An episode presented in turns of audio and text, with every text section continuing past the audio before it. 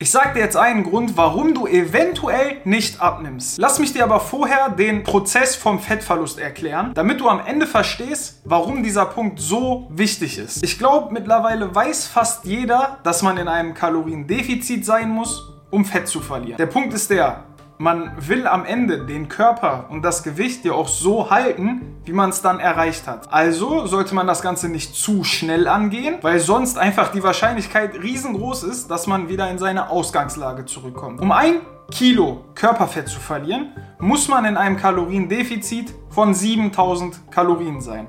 Hast du mit Sicherheit schon mal gehört. Soweit, so gut. Gehen wir jetzt einfach mal davon aus, du kannst am Tag 2500 Kalorien essen, ohne zu oder abzunehmen. Und jetzt startest du deine Diät. Und du startest deine Diät auch richtig. Du gehst es langsam an, bis in einem Kaloriendefizit von 500 Kalorien. Anstatt 2500 Kalorien isst du jeden Tag 500 Kalorien im Minus, also nur 2000 Kalorien. Unter der Woche klappt alles, dir fällt es nicht schwer, dich daran zu halten und du siehst auch schon kleine Erfolge. Nur noch kurz vorab.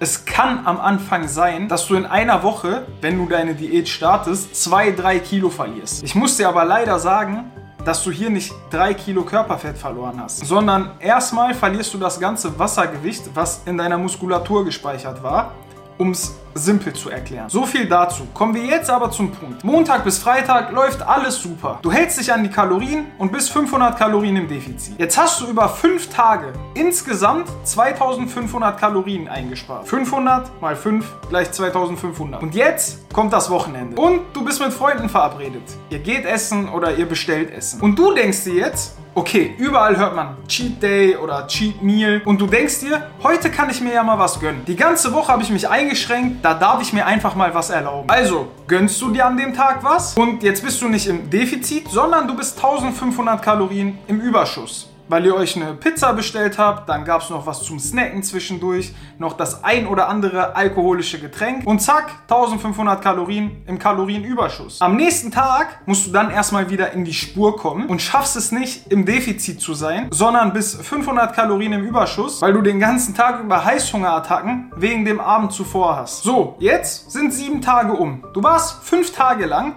jeden Tag 500 Kalorien im Kaloriendefizit. Den einen Tag warst du in einem Kalorienüberschuss von 1500 Kalorien und den anderen Tag in einem Kalorienüberschuss von 500 Kalorien. Wenn du das jetzt mal auf die sieben Tage zusammenrechnest, dann bist du insgesamt über einen Zeitraum von sieben Tagen in einem Kaloriendefizit von 500 Kalorien. Und jetzt sagen vielleicht manche, nein, das stimmt nicht. So viel esse ich an einem Wochenende niemals. Weißt du, die meisten unterschätzen extrem, wie viele Kalorien in ihrem Essen sind. Vor allem dann, wenn man auswärts essen geht. Eine normale Pizza, Pizza beim Italiener hat meistens über 1500 Kalorien. Eine Pizza. Glaub mir, ich esse dir 3000 Kalorien in 10 Minuten. Das ist absolut kein Problem. Und das habe ich auch schon öfter gemacht, leider. Und das ist auch für dich kein Problem. Und das weißt du auch.